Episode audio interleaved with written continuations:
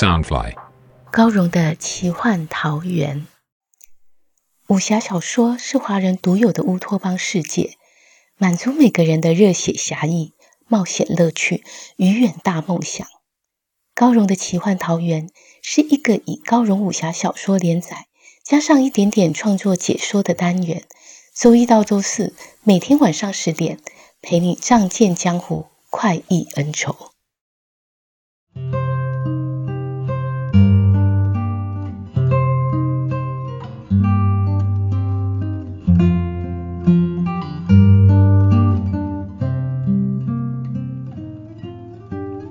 迎来到高荣的奇幻桃源。大家好，我是高荣，是一个已经出版过三套武侠长篇、超过三百万字的作者。很幸运的，现在还在武林中打滚，没有被江湖淹没。小时候，我们都有侠客梦，幻想着仗剑走天涯，然后遇上一堆天马行空的有趣故事。长大后，我们却忙得连坐下来好好看一本武侠小说的时间都没有。如果你还有武侠情怀，想重温年少时的乐趣，就让我在空中陪伴你，聆听武侠小说。你或许看过我的作品，或许没有，但在这个节目里，你可以重新认识我的故事。周一到周四每天连载，一个段落后会有我的创作理念。这个节目或许跟你想的不一样，但是一定会有一些意外的惊喜。高荣的奇幻桃源，首先要连载的是我的第一套创作《残天阙》。很多人不知道这第三个字怎么念，一个门里面一个魁字，它念阙，它是一阙小曲的单位名的意思。在这部小说里，有一部残天九阙的神功。意思是这神功有九个境界，这“阙”字还有另外一个意思，是止息、安静止息。在这个小说里，也代表着天下最后都会归于平静的意思。《残天阙》是一部双男主角的魔幻武侠，长达一百三十万字，我花了四年的时间才完成。故事是讲述在中州的大时代里，人妖魔共存于世，他们的爱恨情仇。一开始，魔界十三月王朝连年南侵，他们想夺取中州为生存地，中州百姓饱受战祸之苦，无间岛主就率领群侠对抗魔界，很不幸的，他们失败了。经过了十几年后，两位男主角风小刀与月孤雁长大了，他们结拜为兄弟，一起周旋在大大小小的势力之间，但他们实际上是朋友，又是敌人。在这样的冲突里，他们要如何承担起责任，完成共同的梦想呢？在残天阙里，有磅礴大气的时空、华丽丰富的想象，还有玄幻武功、道家术数等种种学说。我希望能建构出真正属于华人的魔幻史诗，也希望你会喜欢。记得每天晚上十点，在空中与你热血相遇。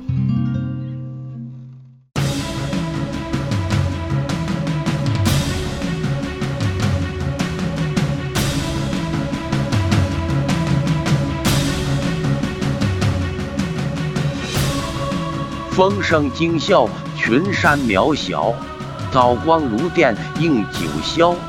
月色寂寥，形单影孤。焰火满城，路迢迢。忆当年，巨浪狂涛，抚琴舞刀，情义出相交。豪情年少，壮志凌霄。但凭兄弟肝胆照，曾几时。天涯海角，烟雨飘渺，恩怨难勾销。但今朝，把酒长歌，潇洒言笑。人间何处不逍遥？千杯虽尽，一却未了。沉寂十载，再领风骚。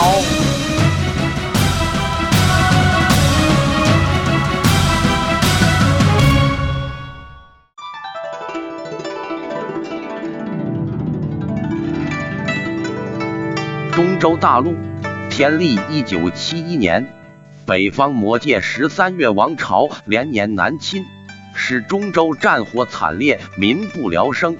武林正道为了对抗魔祸，共同推举无间岛主上官秋水为领袖，统帅各大帮派远征北漠。双方在圣岳峰鏖战数个月，中州群侠却误中陷阱，死伤惨重。上官秋水不得不下令撤退，率领群侠在漫山遍野的魔军包围下，他过无数尸骸骨肉。拼命杀出一条血路，向南方退去。魔界主君幽其生性精猛好斗，艺高胆大，眼看只要一举歼灭敌人，天下大业就成局在望，如何甘心让他们逃脱？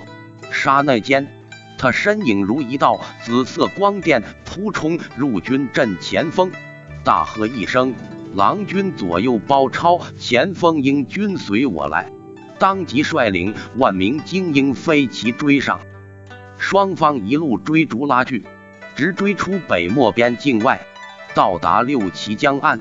幸好上官秋水早已派人剿灭镇守岸边的魔军，抢占江船，终于挣得一线生机。中州群侠撤退至此，全数上了船，一艘艘轻巧猛葛张了风帆远洋而去。六旗江波澜壮阔，河涛滚滚。尽管无间船影已远成小点儿，幽奇却不肯放弃，仍率领大军沿着江边奔追。前方岸边泊着数艘轻船，几个舟子在喝酒谈笑。乍见到大批魔军，都吓得脸色发白，频频磕头求饶。幽其心中快速盘算。这些小船全部载满不过七百之众，若继续追杀六千敌军，反而会落进以寡击众的险境。冷声问道：“千相，你看应当如何？这一追会不会中了对方圈套？”他身旁一名头戴玄色高冠、长须长眉的老者恭谨道：“依属下之见，穷寇莫追。”幽其洪声道。本君就算只率领七百精壮，也胜过世间千军万马。千相赶紧掐算了枯瘦的指节，改口道：“主君英明，中州残孽个个身负重伤，我军正当勇强。就算以七百精壮敌六千伤兵，仍是绰绰有余。更何况主君乃是天命所归，这一仗必能大胜而回。”尤其听术师谏言，深合心意，一声令下，杀了他们。众军上船，顷刻间，最精炼的七百名高手一跃上船，将一干舟夫全杀尽，扔进江河里。幽奇昂立船头，衣袂飘飘，宛若天神。他目不稍顺地盯着敌船方向，就像苍鹰去准猎物般冷锐而坚定。众船迅速追出数十里，好不容易见到敌军船影，江心却忽然横来阵阵青烟袅雾，朦胧了四方景色。乌沉沉的天空更飘下斜风细雨。过了一会儿，风雨渐大，水流也渐渐湍急，船帆都吃饱了风，本该行速越快，却不知为何，船只竟慢了下来。四周一片雨气雾蒙，平添了几许鬼奇。众军看不见旁边的船，心中都暗自戒备。忽然间，船尾发出微微晕光。这百名军兵能随侍魔军左右，全是一等一的好手，也不怕妖鬼作祟。英军千夫长当，棘手按刀柄。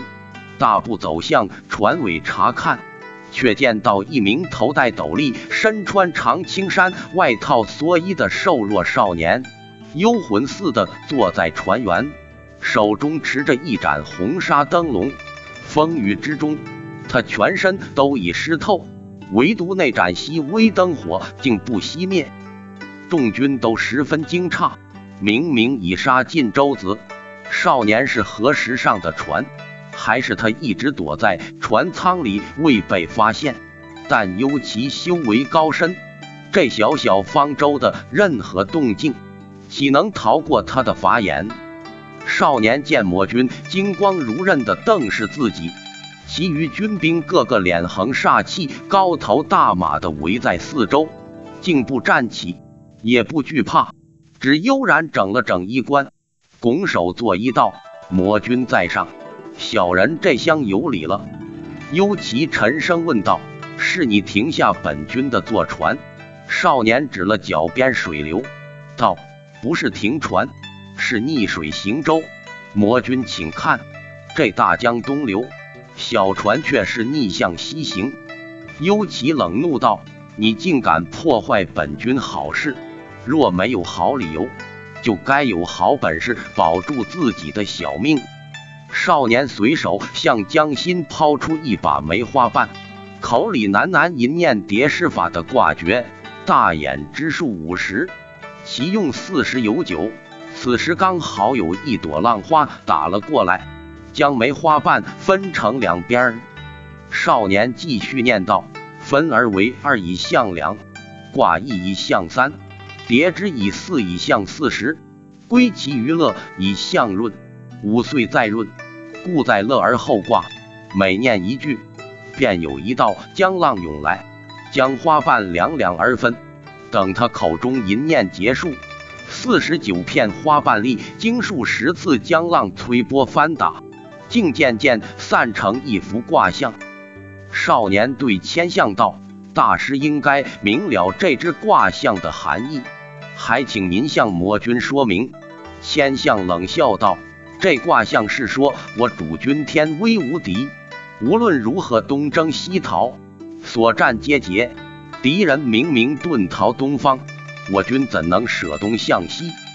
此时又有一道浪头打了过来，淹没了几许花瓣。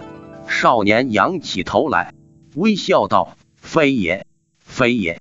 千大师，您仔细瞧瞧，这卦象可是生了变爻，意味着魔军东追只是小胜一场。”敌人虽受重创，仍可全身而退。人魔争战还是无止无尽。倘若魔君转向西行，必有意外斩获。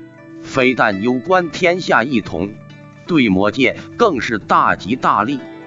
千相坚直道：“小子休要胡言乱语，卦象已定，岂能随意更改？”少年笑道：“所谓四营成一变。”三变得一爻，十八变得一卦。这浪花推波次数不可多，不可少，方能形成一卦。而最后一朵浪花早不来，晚不来，偏偏这时候来，又推开四枚花瓣，生了变爻。难道不是天意如此，天命难违？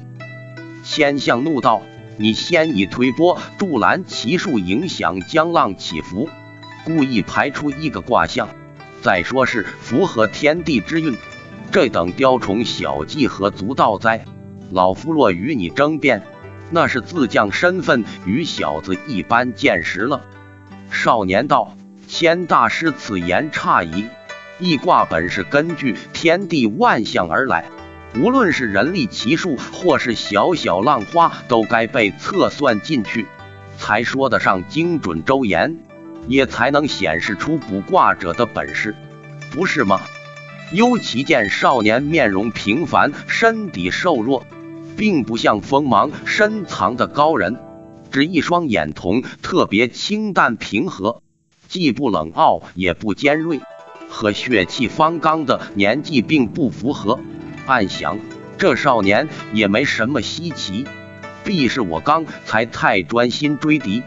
才未留意他藏在船底，冷声道：“你去吧，我不杀你。”少年本是坐着，闻言即俯身叩首道：“请魔君听我一劝，中州天作恒长，气在衰弱，总有一息传承。所以无论您文韬武略多么厉害，总难一举攻城。反观魔界，虽霸气刚强，却一折而断。”这就是柔弱胜刚强的道理。天之道，总是损有余而补不足。此事非关人力，乃是天数命定。幽其心中不耐，喝道：“本君瞧你谈吐不俗，才留你小命，否则你坏我大事，早该天诛地灭！滚！”少年在叩首道：“请魔君给小的一个机会。”他以灯笼杆拄地，缓缓站起，身子挺得十分笔直，以沉稳坚定的语气道：“小的愿以双腿与君赌上一局。”幽其当然可拒赌，但他一介魔尊，如何肯在少年面前示弱？道：“赌什么？”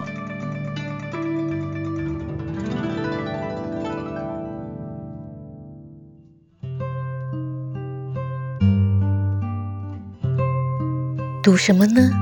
魔君人见人怕，中州群侠没有一个是他的对手。这个会术法的神秘少年，却胆敢一个人坐上魔君的船，阻止他追杀群侠，还要跟他打赌。神秘少年究竟是谁呢？为什么要跟魔君打赌？又要赌什么？欲知详情，请听下回分解。